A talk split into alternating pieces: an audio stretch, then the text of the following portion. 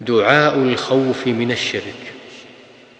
تقول اللهم إني أعوذ بك أن أشرك بك وأنا أعلم وأستغفرك لما لا أعلم.